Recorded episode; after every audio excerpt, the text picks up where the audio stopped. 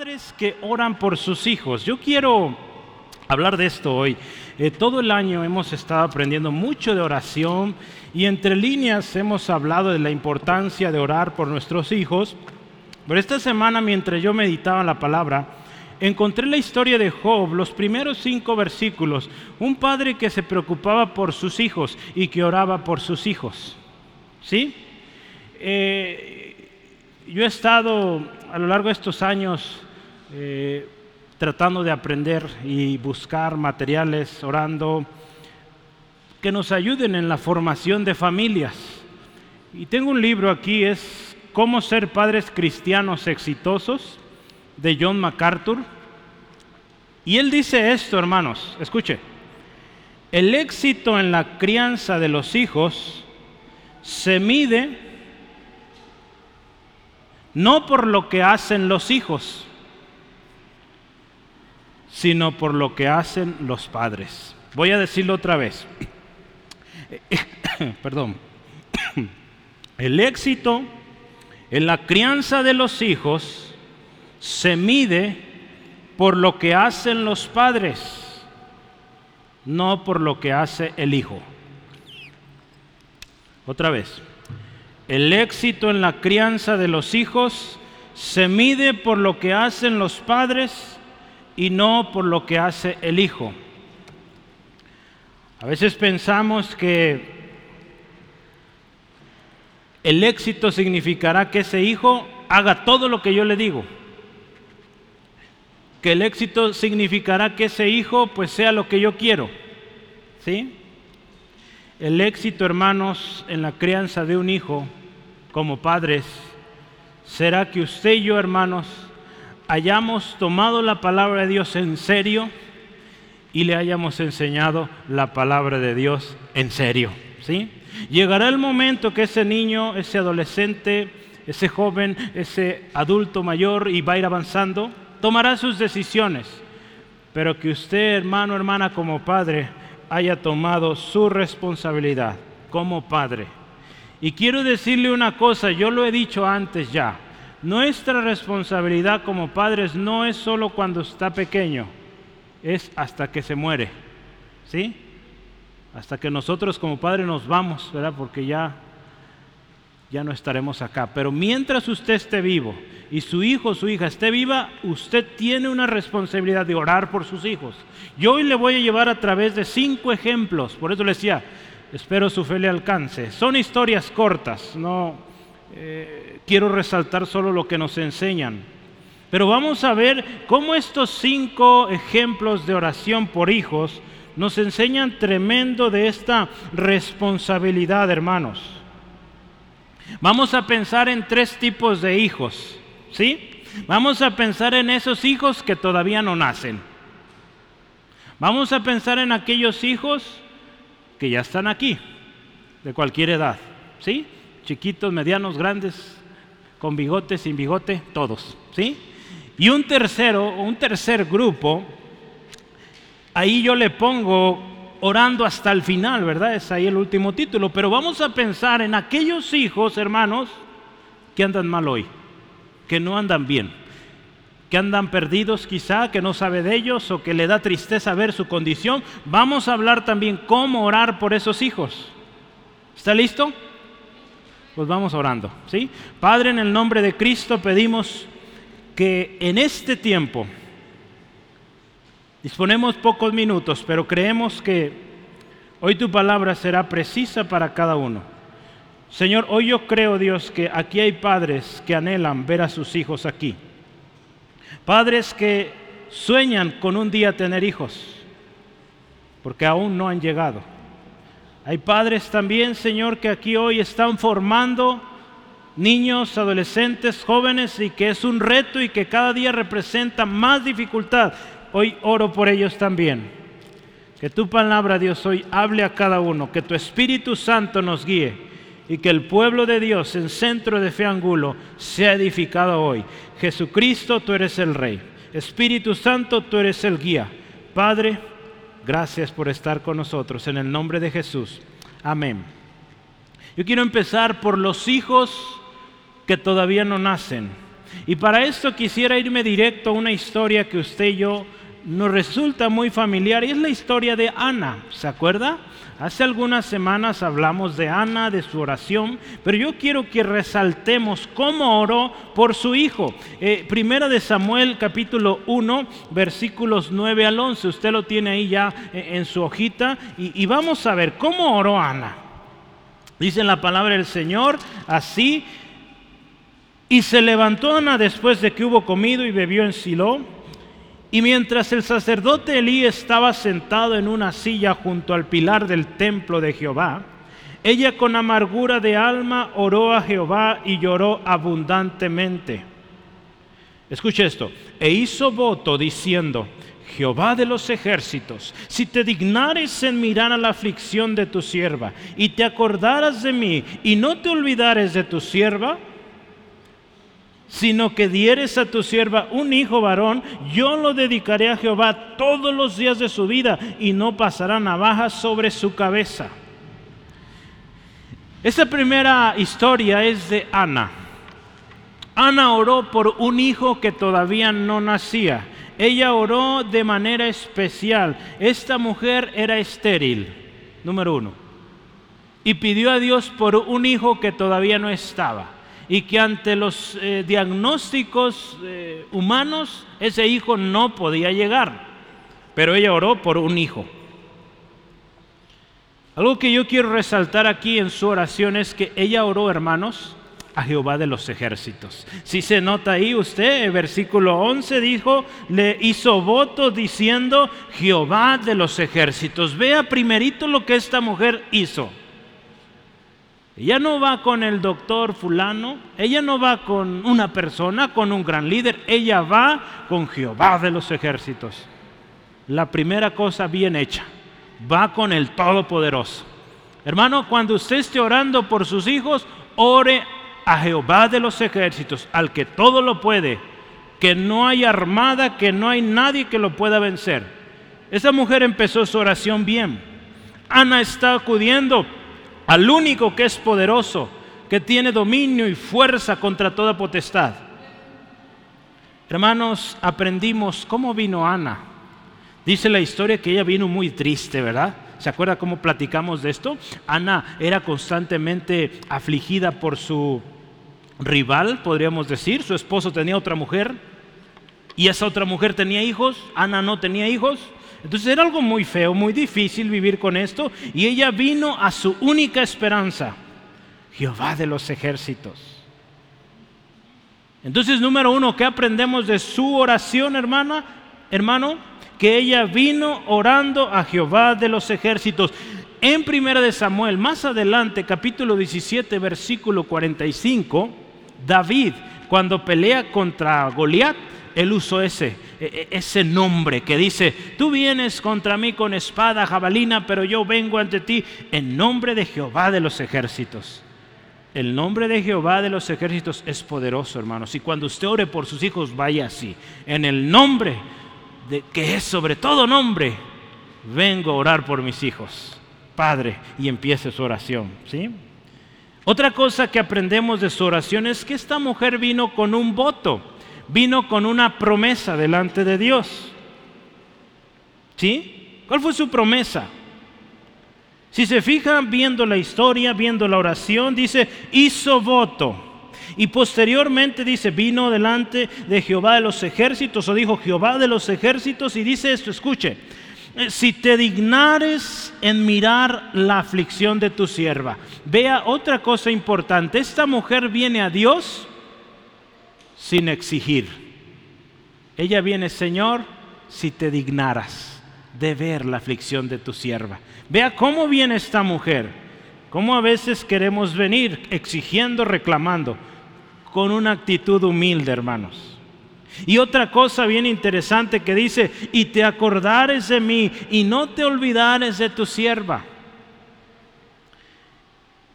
En la Biblia, hermanos, cuando habla de que Dios se acuerda de alguien, no es que a Dios se le haya olvidado, Dios no se olvida, pero acordarse en, los ejemplos, ejemplos bíblicos nos habla de que Dios pone atención, Dios se acerca, Dios hace algo por aquella persona en aflicción.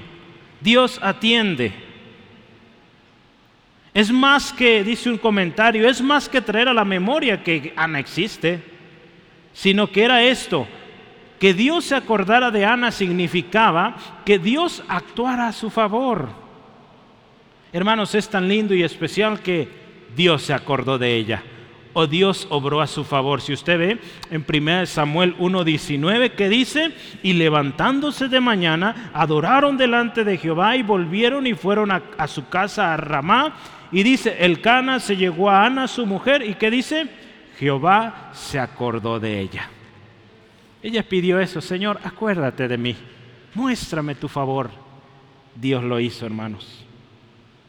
Hermanos, otra cosa que aprendemos de la oración de Ana es que fue específica.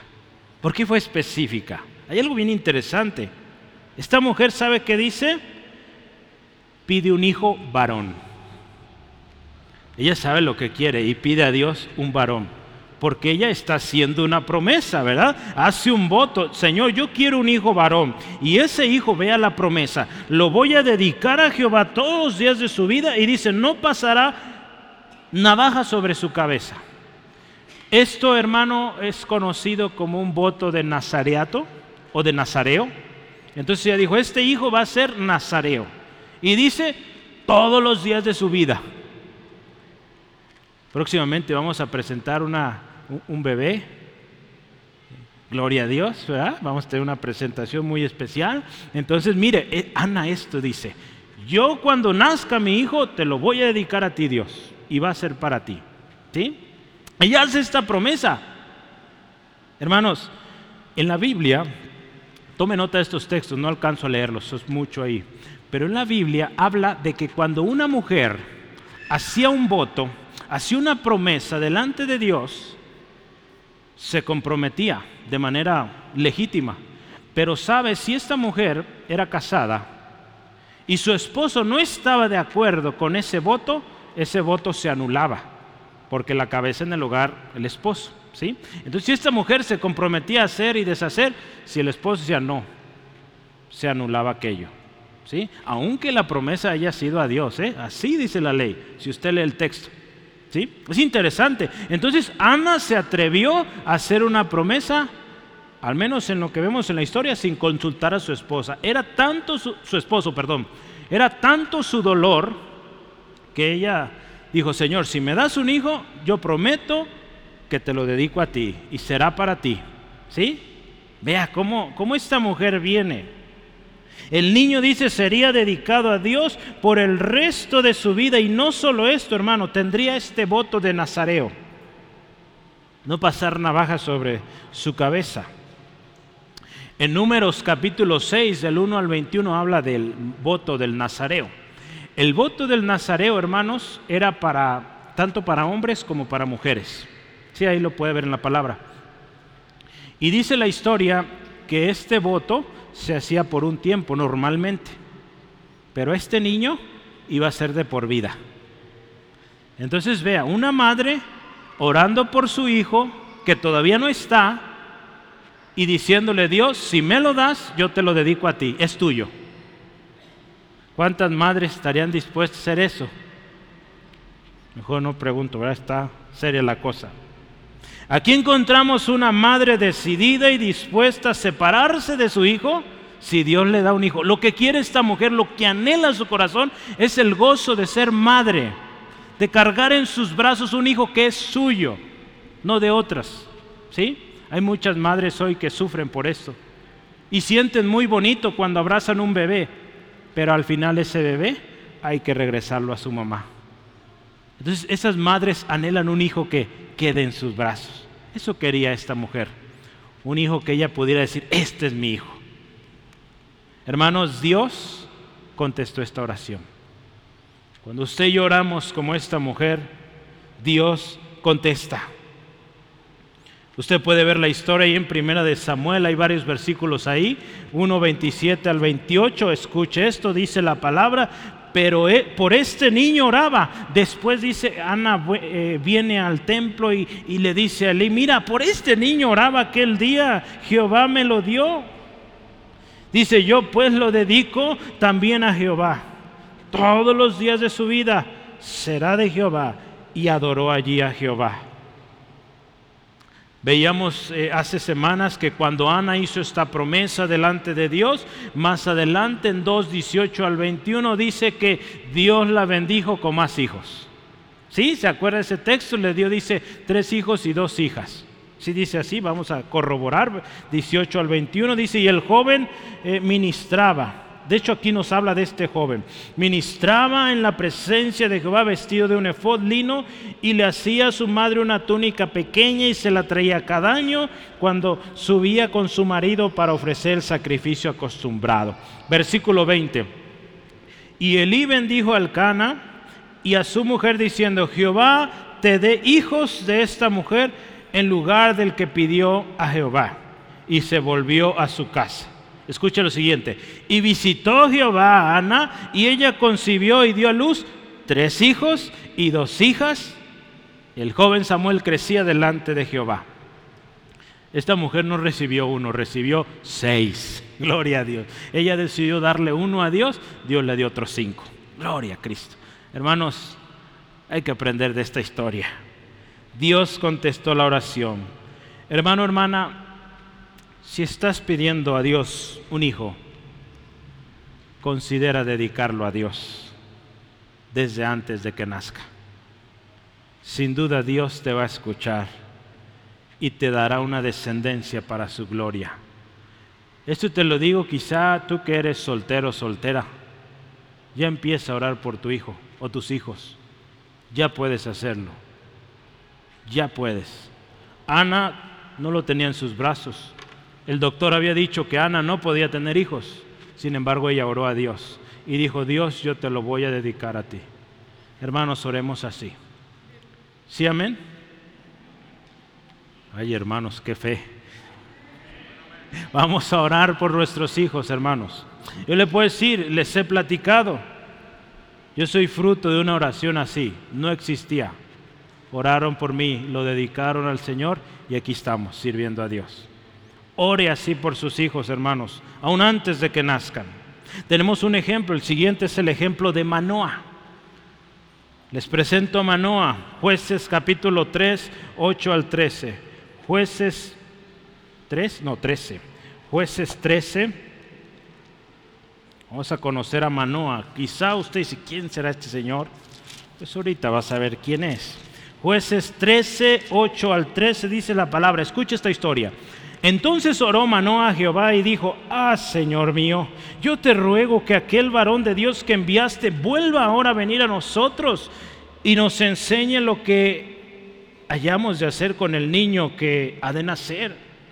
Y Dios oyó la voz de Manoa y el ángel de Jehová, de Dios, volvió otra vez a la mujer, estando ella en el campo, mas su marido Manoa no estaba con ella. Y la mujer corrió prontamente a avisarle a su marido diciéndole, mira que se ha parecido a aquel varón que vino a mí el otro día. Y se levantó Manoa, siguió a su mujer y vino al varón y le dijo, ¿eres tú el varón que, que habló a la mujer? Y él dijo, yo soy. Entonces Manoa dijo, cuando tus palabras se cumplan, ¿cómo debe ser la manera de vivir del niño y qué debemos hacer con él? Y el ángel de Jehová respondió a Manoa, la mujer, eh, perdón, respondió a Manoa, la mujer se guardará de todas las cosas que yo le dije. Y vea qué le dijo, no tomará nada que proceda de la vid, no beberá vino de sidra, ni comerá cosa inmunda, guardará todo lo que le mandé.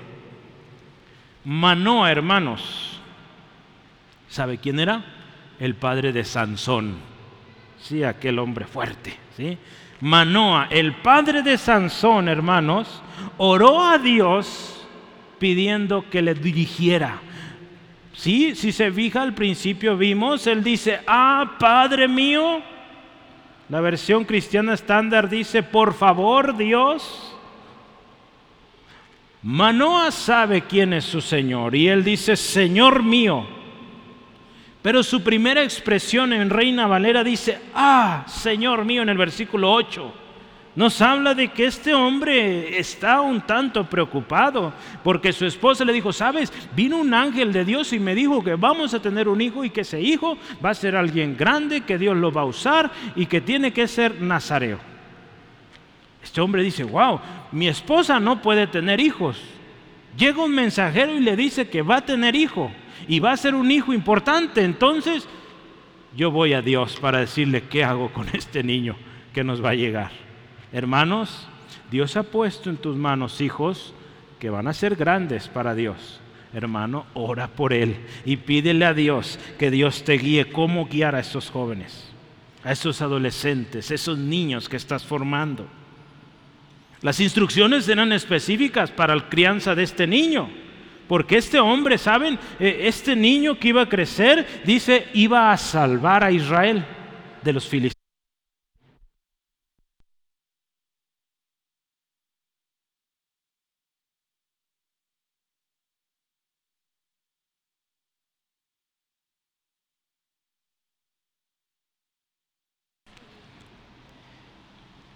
Entonces Manoa pide al Señor, Dios, guíanos, enséñanos. E, e, él fíjese cómo le hace o cómo es su, su petición. Dice a Dios así, yo te ruego, hermanos, hay que rogar, rogar a Dios para que nos enseñe, nos guíe. Manoa sabe quién es su Señor y a él va a pedirle ayuda. Él dice que nos enseñe cómo habemos de hacer o habremos de hacer con este niño. Hay dos cosas eh, importantes aquí que podemos resaltar, hermanos, en la oración de este hombre, Manoah. Porque es un hijo que todavía no nace. Apenas están recibiendo las nuevas, las noticias de que viene un hijo a esta familia, que no podían tener hijos, pero va a llegar porque Dios lo está diciendo. Dos cosas. Manoah ruega. ¿Qué significa esto, hermanos? Hay que rogar a Dios por nuestros hijos, aún antes de que nazcan. Y, con más razón, hermanos, porque usted y yo, los que todavía no tenemos hijos, pensemos un poquito a qué mundo vienen. A un mundo tremendo, ¿verdad? Por eso necesitamos rogar, Señor, que los hijos que me den son los hijos que yo voy a poder enseñar, ministrar y guiarlos para que cumplan el propósito que tú tienes para ellos. ¿Sí? Que así oremos por nuestros hijos, hermanos, que cumplan el propósito de Dios. La oración de Manoa, segunda cosa, pide enseñanza. Él pide que Dios le enseñe. Señor, enséñanos. Este hijo viene a un mundo difícil, eh, tiene un llamado grande. Enséñanos. Ruego que nos enseñes. Hermanos, necesitamos rogar a Dios que nos enseñe a ser buenos padres. ¿Sí, amén? Lo necesitamos. Dios, hermanos, es un buen padre. Gloria a Dios por eso. Él sabe cómo ser un buen padre. Y Él nos puede enseñar cómo ser buenos padres. Habremos bien, o haremos bien, perdón, en pedirle que nos ayude. No hay mejor guía de padres, hermanos. Hoy hay muchos cursos, guías, son buenos, muchos ayudan. Pero imagínense ir con el Padre Celestial y decirme, Padre, tú enséñame. Creo que es lo mejor, ¿verdad?, que podemos hacer. Ir con el mejor Padre y decirle, Padre, yo necesito me enseñes. ¿Y sabe dónde Él dejó escrito toda su enseñanza? En la Biblia. Aquí el Padre dejó instrucciones, hay que ir a ellas. ¿Sí, amén? Entonces, hermanos, orando por hijos que todavía no nacen, puedes ya estar orando por ellos, hermanos. Hermana, si eres soltero todavía, ya puedes estar orando. Juntamente oras por tu esposa o tu esposo, ora por ellos y di, Señor, que los hijos que nos den, para tu gloria siempre. ¿Sí? Amén. Por los hijos que ya están aquí, vamos a ver otro ejemplo. Yo quiero irme directo a Job. Job capítulo 1. Es la historia de hoy va, o el texto central que yo usé, porque ese fue el que leí esta semana sobre Job, eh, un hombre que sin duda nos enseña mucho, un hombre ejemplar, cuando vemos su vida, su, eh, su historia, dices, wow, ¿cómo aguantó? Eh, mucho que aprendemos de Job, pero yo quiero que veamos un poquito de su historia, cómo oraba por sus hijos. La historia dice así, Job capítulo 1, 1 al 5. Hubo en la tierra de Uz un varón llamado Job, y era este hombre perfecto y recto, temeroso de Dios y apartado del mal. Y le nacieron siete hijos y tres hijas, diez hijos en total, hermanos. Y le, eh, dice, su hacienda era de siete mil ovejas, tres mil camellos, quinientas yuntas de bueyes, quinientas asnas y muchísimos criados. Y era aquel varón más grande que todos los orientales. E iba, dice, eh, e iban sus hijos y hacían banquetes en sus casas, dice, cada uno en su día. Y enviaban a llamar a las tres hermanas para que comiesen y bebiesen con ellos. Y acontecía que habiendo pasado el turno de los días del convite, Job enviaba y los santificaba. Y se levantaba de mañana y ofrecía holocaustos conforme al número de todos ellos. Porque decía Job, quizá habrán pecado mis hijos y habrán blasfemado contra Dios en sus corazones. De esta manera hacía todos los días. Una versión dice, era su costumbre. El verso 5 nos provee algo interesante, hermanos. El último verso, lo que Job hacía cada vez que terminaban una fiesta sus hijos, él oraba por ellos. ¿Qué podemos aprender ahí? Tengo algunas cosas. Job es un padre que se preocupaba por sus hijos. Hermano, es bueno que te preocupes por tus hijos. Pero yo tengo una curiosidad aquí y es, ¿les habrá enseñado Job a sus hijos sobre la santidad? Porque él vivía preocupado que sus hijos hayan pecado. Me llama mucho la atención. ¿Por qué él tenía que hacer esto? ¿Será que no les enseñó a ser santos, a buscar a Dios, a ellos arrepentirse, pedir perdón a Dios, tener cuidado con lo que hacían? Porque si había esta preocupación, quizá excesiva, pero algo de seguro hacían ahí, porque eran fiestas donde se comían y, bebían. ¿Sí? Entonces no sabemos si era alguna borrachera, un descontrol, no sabemos. Pero me llama la atención, hermano, que él oraba por ellos. Yo le animo a leer este pasaje, pero según la historia, Job es de los libros más antiguos. Entonces es probable que Job no tenía Deuteronomio 6 como usted y yo. Deuteronomio 6 nos dice qué debemos hacer con la palabra de Dios en nuestros hijos. Dice Deuteronomio 6 que se las vamos a enseñar en la casa, en el camino, cuando se acuestan, cuando se levantan.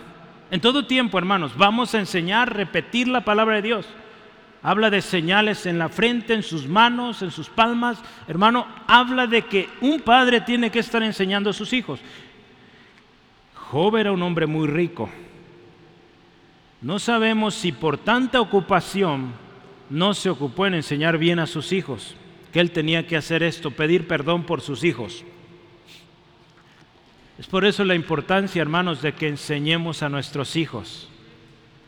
Porque, hermanos, al final de cuentas, cada uno vamos a dar cuentas a Dios de lo que hicimos. ¿Sí? Entonces, está bien, ora por tus hijos y estamos aprendiendo a orar por nuestros hijos. Pero orar que Dios los perdone, orar por ellos en esa área, hermanos, pues podemos sí orar, Dios, ten misericordia. Pero al final quien tiene que decirle a Dios que lo perdone es Él, ella. ¿Sí? Tú puedes orar, sí, Señor, ten misericordia y perdón. Jesús oró, ¿se acuerdan? Padre, perdónalos porque no saben lo que hacen. ¿Sí? Hubo gente ahí que se arrepintió y Dios los perdonó. ¿Sí? Pero hermanos, cada uno vamos a presentarnos delante del Señor Jesucristo y vamos a dar cuentas cada uno. ¿Sí? Entonces vea, hermano, algo interesante pasaba aquí en la vida de Job. No sé si por su excesivo trabajo no tenía tiempo de enseñarles que después de ya grandes, pues él tenía que estar haciendo esto cada vez que sus hijos, no sé si se emborrachaban o tenían estas fiestas, él tenía que ir a ofrecer sacrificios. Hermano, ¿qué podemos aprender de esto? Porque Él dice, quizá habrán pecado, quizá habrán blasfemado contra Dios en sus corazones. Dos cosas. podemos aprender aquí. La Biblia no nos da más detalle de la historia, entonces podemos solamente con lo que tenemos aprender. ¿sí? Hay dos cosas que yo podría aprender aquí y compartir. Es que si Job invitaba a sus hijos a, esta, a este sacrificio, a este, eh, pues sí, esta ceremonia de pues pedir perdón a Dios, estoy seguro él les decía, hijos, reflexionen en sus caminos, arrepiéntanse. Y si ellos procedían, se arrepentían y pedían perdón, muy bien. Pero aquí dice que era una costumbre, era algo que estaba pasando seguido. Entonces, tengo mis dudas si estos hijos realmente estaban cambiando o no. ¿Sí? La segunda cosa, hermanos. Pareciera que, que él pedía perdón por ellos. Esto es peligroso. Es probable que de pequeños eh, estaba tan ocupado que no les enseñó el camino de la santidad a Dios y por eso estos hijos andaban mal. Hay muchos padres hoy que se lamentan no haber enseñado a sus hijos a corta edad. Y hermano, que estás formando un pequeñito o que todavía no llega ese pequeño, hermano, cuida mucho esto, enséñale, grábate de memoria de Deuteronomio 6, 6 eh, al 9. ¿Qué tienes que hacer? En todo tiempo enseñarles palabra de Dios.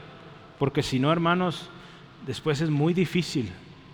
Yo les digo, poco a poco esos niños los vamos pues ya se van apartando, ¿verdad? De chiquitos ahí los tienes en los brazos, poco a poco empieza a caminar, ya anda por allá corriendo, va creciendo, va a la escuela, va a la secundaria, a la prepa, universidad, y cada vez son más tiempo que están lejos de nosotros. Se casan y ya no están, ¿sí? Se pelean, pues más tiempo, ¿verdad? Estarán lejos. Entonces cada vez estás menos con ellos, hermanos. El tiempo corto que los tengas en tus manos, hermano, dedica tiempo para enseñarles palabra de Dios. Ve cómo le haces. Si tienes mucho trabajo, pues pídele a Dios te dé la oportunidad para que puedas estar ahí en la formación de tu hijo. ¿Sí? Yo doy gracias a Dios porque hay empresas hoy que apoyan mucho esto. ¿Sí? Entonces, hermano, haz el sacrificio, vale la pena. No quieras después reponer con regalos, con no sé qué tanto, ¿verdad? Quieras después, ¿verdad? Porque a veces queremos compensar con regalos, con algo bonito que le des al niño. No, hermano, ya demasiado tarde. Lo echarás a perder todavía aún más. Tu hijo necesita tiempo hoy y tienes que orar por esto. No podemos determinar por qué pasó lo que les pasó a los hijos de Job, hermanos, porque la historia de Job dice que estos hijos se murieron. ¿Verdad? Si usted continúa la historia, dice que vino un viento fuerte en una fiesta los mató a todos. No sabemos por qué sucedió esto. Dios es soberano y yo creo que si hoy usted y yo oramos por nuestros hijos, hermanos, podemos evitar cosas como esas. La historia de Job nos enseña tremendo, pero también aquí nos enseña cómo Job estaba con sus hijos. La palabra de Dios el viernes orábamos con eh, Salmo 112. Y una de las cosas que dice Salmo 112, creo que es el versículo 5, que dice que no tendremos temor de malas noticias. Esta promesa la hemos creído, hermano, como familia lo hemos creído y Dios ha sido fiel con esto. Si usted está orando por sus hijos, está enseñándoles la palabra, esos niños van a aprender a temer a Dios, a reconocer a Dios en sus caminos. De tal manera que cuando ellos estén en una situación donde ellos, eh, el Espíritu le va a revelar que eso no está bien, Dios los va a librar, hermanos. Primero porque usted les enseñó, usted les enseñó palabra de Dios, principios de la palabra. Y segundo porque usted está orando por ellos. Y porque si usted ora por ellos, usted está buscando a Dios, buscando su presencia, orando. Salmo 112, le animo, ore Salmo 112. No va a haber temor de malas noticias. A Job le pasó algo horrible, hermanos. Hermanos, usted y yo necesitamos orar por nuestros hijos, enseñarles la palabra de Dios. Y sabe, la palabra de Dios, hermanos, no se enseña solo con palabras, se enseña con ejemplo. ¿Sí? Hemos estado hablando en el equipo y los hermanos que sirven. Hermanos, queremos que nuestros grupos eh, hagan bien, hagan lo que le decimos, que se aprendan los textos, que, que lean la Biblia y nosotros no leemos la Biblia. Queremos que nuestros hijos lean la Biblia, que se aprendan los textos y nosotros no nos los aprendemos. Entonces ese no es un buen ejemplo. ¿sí? Si usted dice, yo quiero que mi hijo lea la Biblia, pues póngase a leer con él. O que su hijo lo vea leyendo. Sí, yo me acuerdo mi papá, bajaba yo a tomar agua de la casa de dos pisos eh, a horas de la noche, yo lo veía sentado eh, estudiando, leyendo la palabra. Yo lo vi desde muy pequeño. Me levantaba a ir a la escuela y lo veía ahí, hincado en la sala, orando. Entonces necesitamos ser ejemplo, padres, de oración, de lectura de la palabra, de asistencia a las reuniones, hermanos.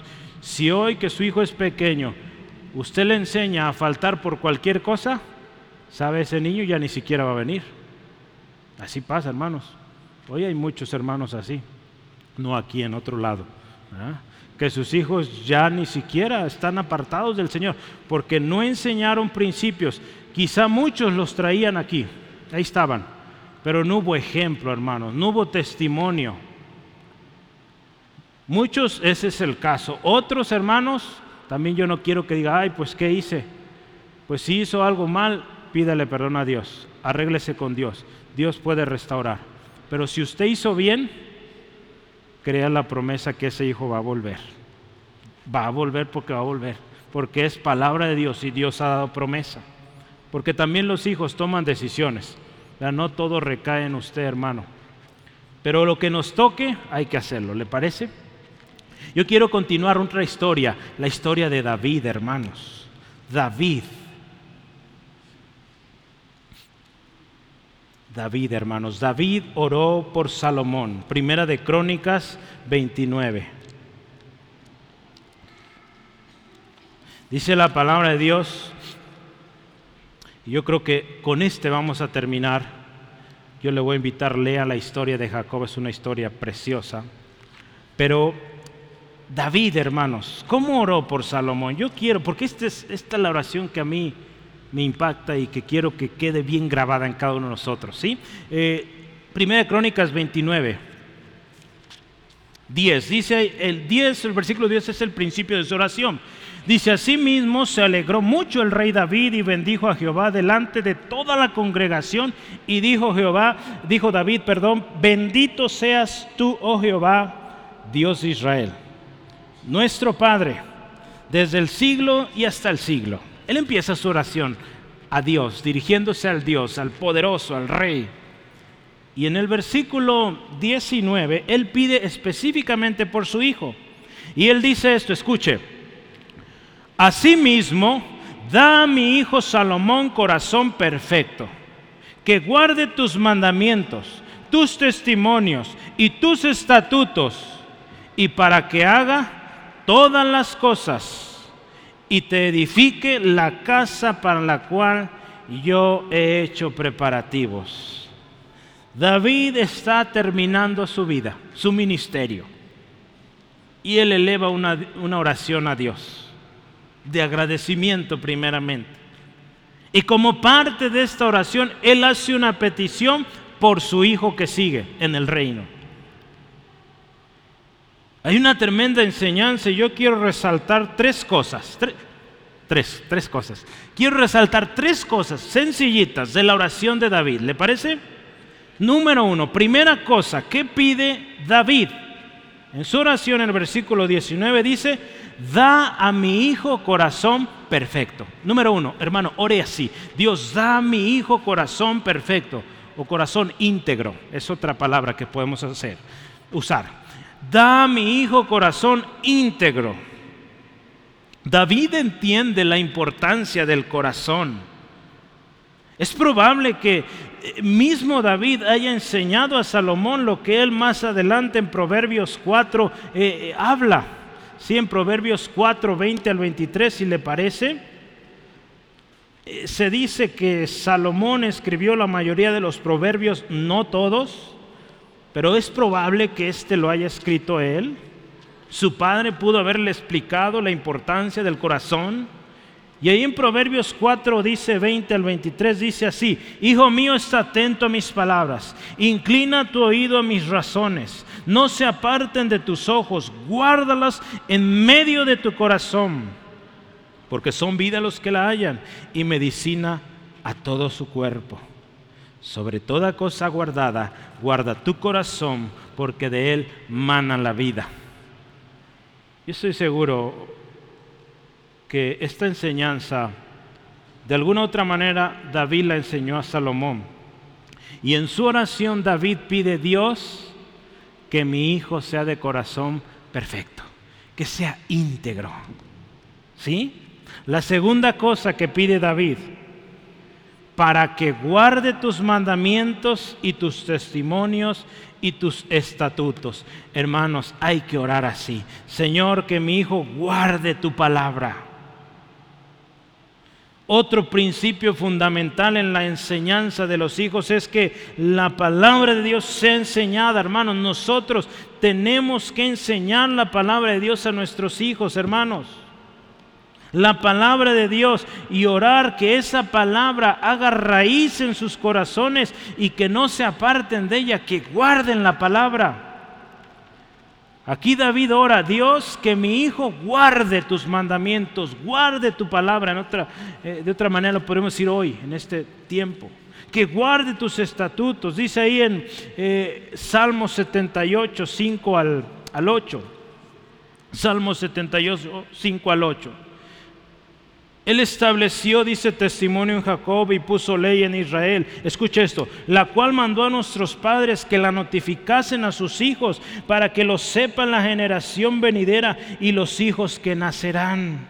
Y los que se levantarán lo cuenten a sus hijos a fin de que pongan en Dios su confianza y no se olviden de las obras de Dios, que guarden sus mandamientos y no sean como sus padres generación con tu más rebelde, generación que no dispuso su corazón, ni fue fiel para con Dios con espíritu o en su espíritu.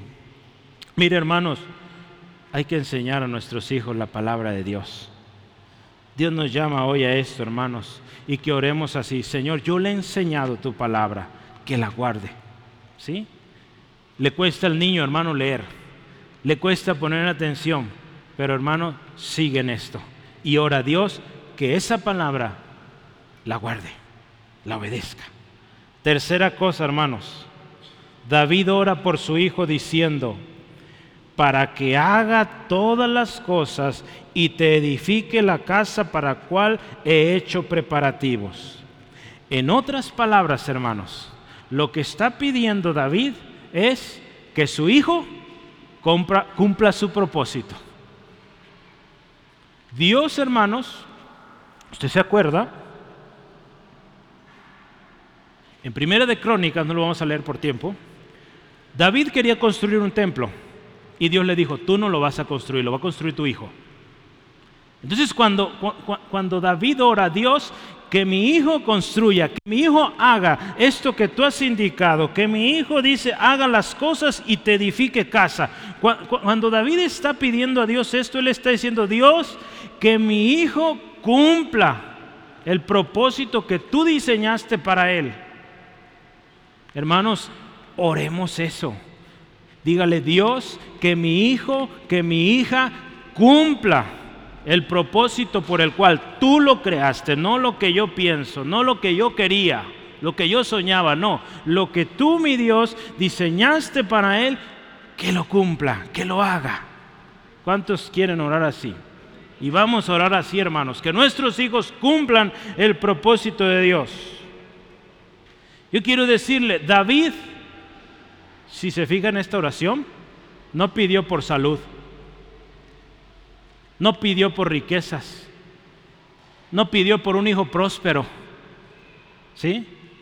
No no pidió por un hijo que venciera a todos sus enemigos, no. Él pidió estas cosas. Señor, que sea íntegro Señor, que guarde tu palabra. Señor, que cumpla su propósito. ¿Cómo estás orando por tu hijo, hermano? Señor, que sea riquísimo y que nos saque de esta pobreza. No, ¿verdad? No hay que orar así, hermanos. Ora diferente por tu hijo. Porque sabes, si tú oras así por tu hijo, tu hijo un día le va a tocar esto. Salomón, hermanos, aquí la historia ya de Salomón. Salomón en una ocasión hizo algo muy especial para Dios. Y Dios le dijo, ¿qué quieres, Salomón, que te dé? Y ese hijo aprendió a orar de su padre. Y ese hijo, ¿sabe? Tampoco pidió riquezas. Tampoco pidió la cabeza de sus enemigos. Ese hijo pidió sabiduría. y Dios se la dio. ¿Y saben qué más le dio Dios? Riquezas, prosperidad, el reino establecido. Porque ese hijo aprendió a orar por un padre que pidió bien. Sí, entonces ve, hermano, la importancia de pedir bien por nuestros hijos.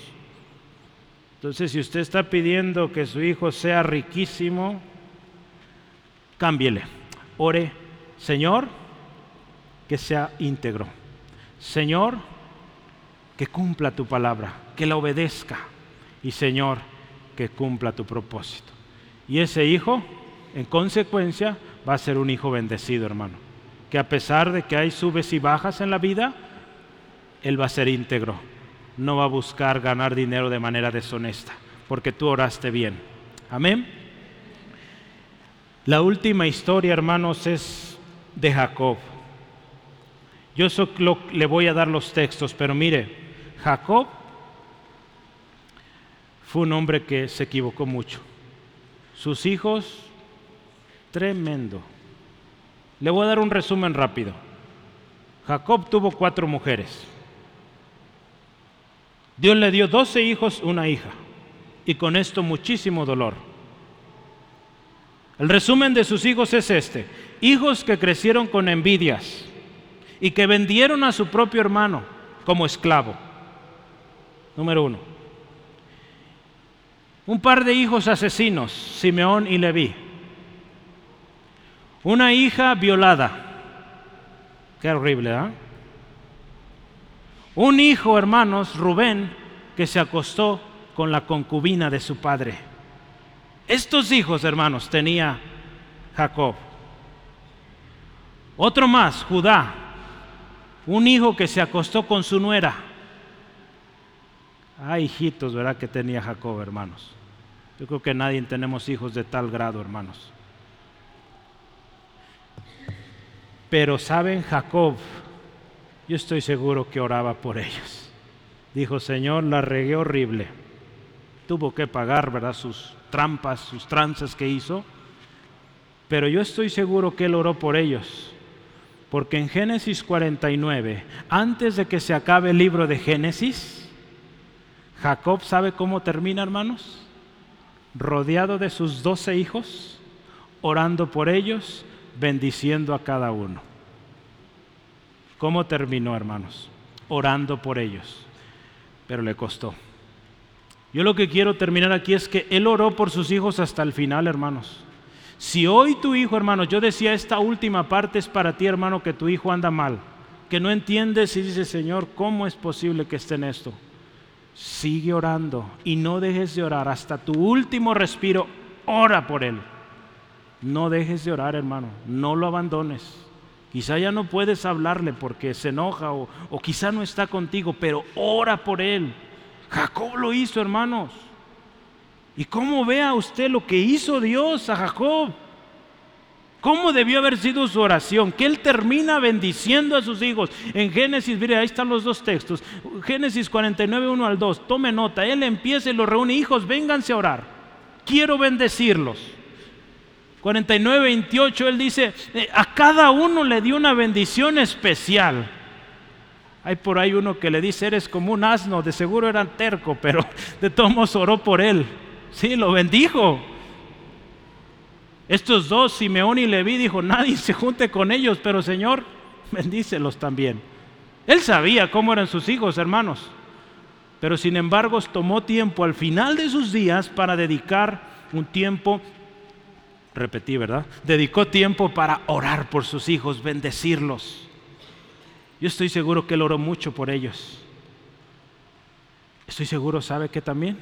Que los perdonó, que les pidió perdón. Porque para terminar así, hermanos, algo hizo. ¿Qué nos enseña entonces Jacob en esta oración? Yo te animo, hermano, lee la oración completa. El capítulo completo casi eh, habla de cómo él bendijo a sus hijos y toma ejemplos de cómo orar por tus hijos. Pero mira, algo nos enseña aquí. Si estás vivo, hermano, aún es tiempo para que ores por tus hijos. Si tus hijos, hermano, hermana, padre, padre, padre y madre, si tus hijos te lastimaron o tú los lastimaste, pídeles perdón arregla cuentas. Si ellos se lastimaron a ti, perdónalos y ora por ellos, bendícelos. Asegúrate, hermano, hermana, de terminar tus días en paz. Asegúrate de terminar tus días en paz, primero con Dios y también habiendo perdonado a tus hijos, habiendo arreglado las cosas. Todos nos equivocamos, hermanos. Si aquí no le estoy diciendo que hay gente perfecta, que todo viene en sus hogares. No, hermanos, en todo hogar hay situaciones, hay problemas. Pero hermano, ora por tus hijos. Jacob conocía a sus hijos y al final él pronuncia bendición para cada uno. De acuerdo a su carácter, él los bendice. Hay padres que dicen, yo no quiero verlo ni en pintura. Hermano, cambia eso. Pídele perdón a Dios. Dile al Señor te sane y empieza a orar por él, por ella. Tenemos un Padre, hermanos, acuérdate, tú tienes un Padre que está allá en los cielos, que te ama, que te equivocas, me equivoco cada rato y nos sigue perdonando. ¿Por qué nosotros no ser, como dice su palabra en, en Efesios, que seamos imitadores de Dios como hijos amados? La palabra de Dios te dice, hermano, me dice a mí, que imitemos a Dios, nuestro Padre, y que oremos que perdonemos a nuestros hijos, hermanos. Hermano, Cristo nos reveló al Padre y Cristo nos enseña cómo es que el Padre ama. Yo quiero decirte que todos necesitamos, hermanos, orar por nuestros hijos. Dios te enseña hoy. Y sabes, te voy a decir esto, Ay de nosotros si no estamos orando por ellos. Ay de ti, hermano, si no estás orando por tu hijo, por tu hija. Dios, acuérdate, te va a pedir cuentas. ¿Cómo o qué hiciste con ese hijo que Él te dio? Si a la primera que se te fue a casa, pues Él sabrá. Y dejaste orar por Él, hermano, ten cuidado. Porque Dios te va a pedir cuenta qué hiciste. Si ya no está, pues tu responsabilidad es orar. Si tus hijos no llegan o no han llegado todavía, dedícalos a Dios desde ahora. Haz promesa a Dios de dedicarlos para Él. Pide a Dios que te dé sabiduría, que los enseñes bien y haz un compromiso ya desde hoy de estar orando. Si estás formando hijos hoy, acuérdate tres cosas. Si hoy tienes hijos, ora esto. Señor, ¿se acuerdan la primera petición? Señor, que sean íntegros. Número dos, Señor, que guarden tu palabra. Número tres, que cumplan el propósito por el cual tú los creaste. Y si tu hijo ahora está lejos, te has equivocado o él se ha equivocado, yo te invito hoy, está a cuentas con Dios arrepiéntete por lo que has hecho mal tú. No, no es que Él es un malvado, Él me ha hecho esto, aquello. Hermano, tú, el cambio empieza contigo. ¿Sí? Empieza contigo, hermano, hermana. Dios va a tratar con él, con ella, pero tú empieza arrepintiéndote por haber guardado eso en tu corazón. Pídele perdón a Dios, Dios te va a perdonar y Dios va a hacer la obra en aquel joven, aquel, aquella mujer, quien sea, hermano. Hazlo y Dios va a obrar. Dios va a restaurar. Ora por ellos, empieza a orar. No pongas más excusas y ora ya. No dejes de orar por ellos porque Dios te, te pedirá cuentas por sus vidas.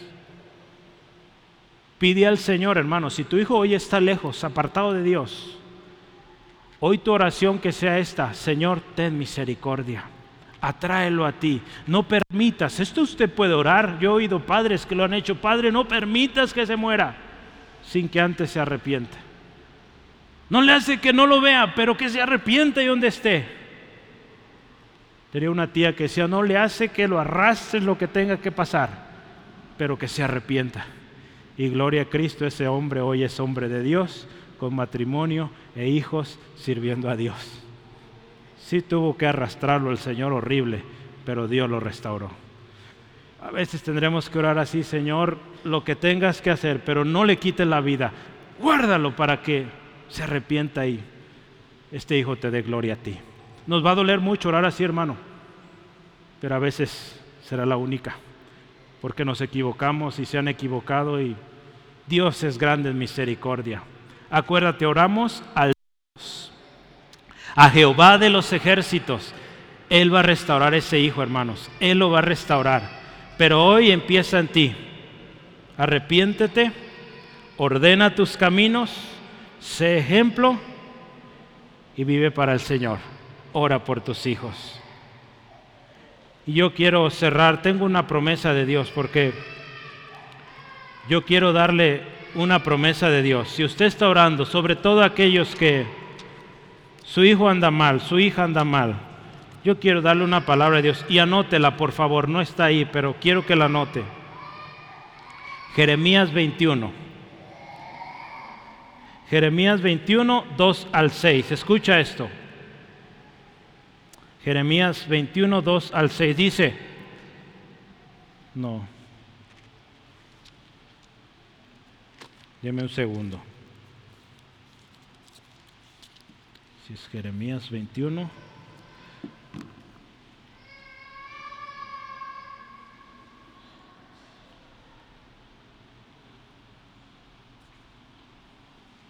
No es Jeremías. Deme un segundo, Jeremías 2. ¿Cuánto dicen gloria a Dios?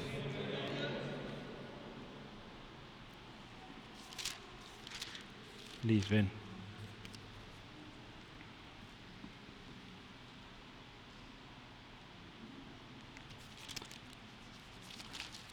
Jeremías 21, verbe. Deme un segundo. A veces escribo tan rápido que después no los encuentro.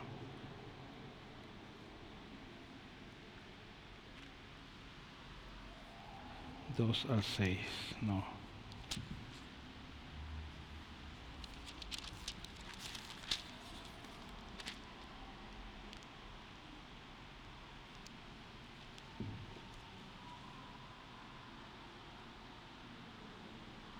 Liz, ayúdame, es 16. ¿Le parece si oramos? Me va a ayudar ahorita Liz con esto. Mis notas, no sé qué pasaron anoche, que se movieron. Pero ahorita vamos a orar. Pase Liz, por favor. Y yo quiero que oremos. Después de orar le voy a dar esta palabra. Ahí, está. Tengo que ahorita hallarla. Pero ¿le parece si empezamos a orar? Ahí donde estás, hermano, quiero invitarte.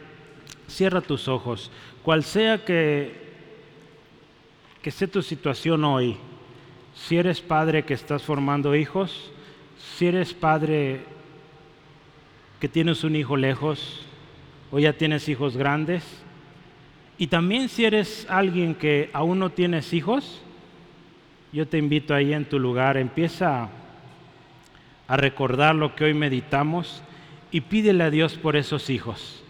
Pídele a Dios por esos hijos que el Señor te dio. Si no te los ha dado, pide por ellos también. Empieza a orar, ¿sí? Y, y dentro de tu oración, dale gracias a Dios porque Él te da hoy esta palabra, ¿sí?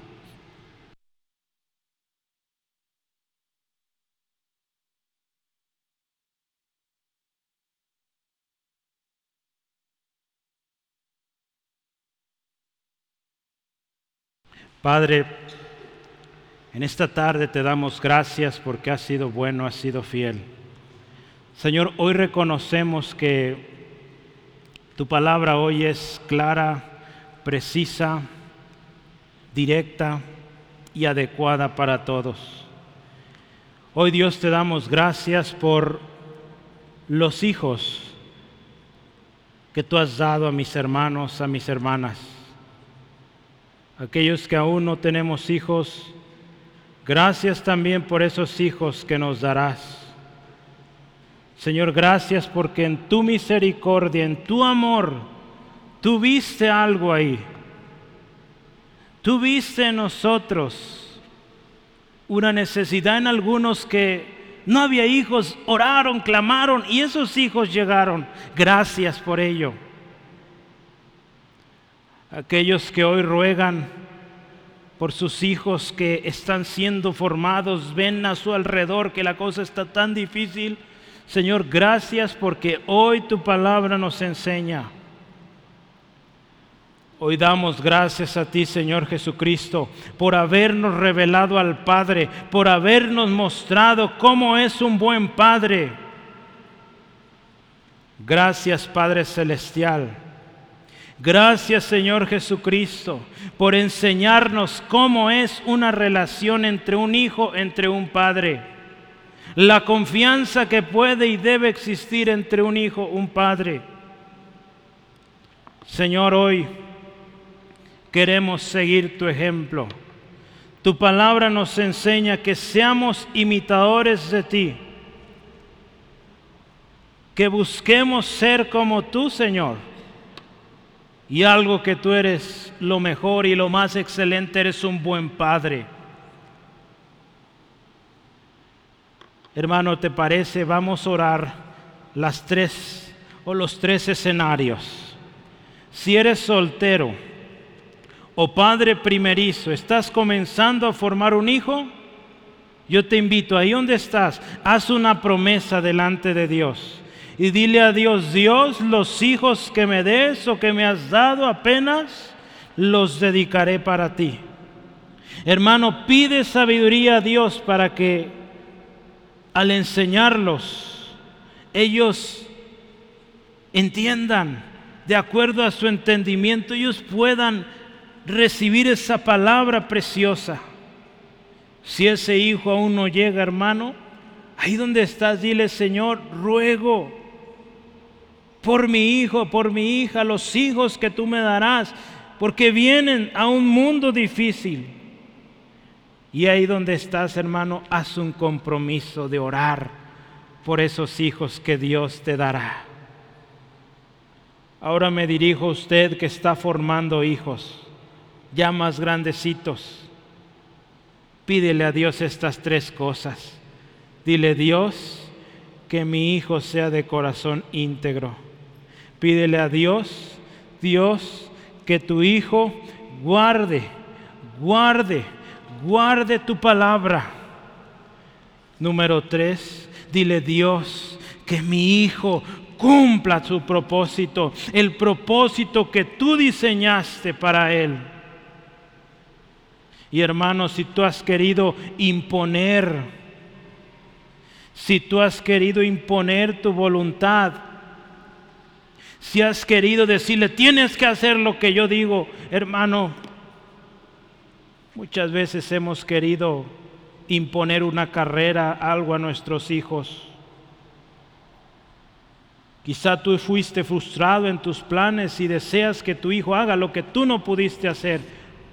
Hoy pide perdón al Señor porque no actuamos con sabiduría. Hoy pide estas tres cosas. Corazón íntegro para tu hijo que tu hijo obedezca la palabra de Dios y que tu hijo cumpla el propósito de Dios para su vida. Y haz un compromiso de orar por él, de enseñarle palabra. Y por último me dirijo a usted donde hay hijos alejados, hay hijos lastimados, resentidos, perdidos. Hoy arrepiéntete, hermano. Pide perdón a Dios. Ven al Padre Celestial, Él te perdona. Pide perdón porque tu decisión, tus decisiones lastimaron. Y si ese hijo te lastimó, hoy también tú decides perdonar. Pide perdón a Dios por haber guardado eso en tu corazón. Y dile, Dios, yo lo perdono. Y te pido misericordia por mi hijo. Sánalo, sálvalo. Y te voy a invitar, dile a Dios esto. Dios, te pido que proveas el tiempo para la reconciliación. Dios, te pido que proveas las circunstancias para que este hijo llegue y cuando llegue ese momento yo pueda pedir perdón, aunque llore, aunque sienta lo que sienta, pedir perdón, decirle que le amo y que estoy orando por él, por ella. Haz un compromiso, hermano. Hoy escuchaste consejos.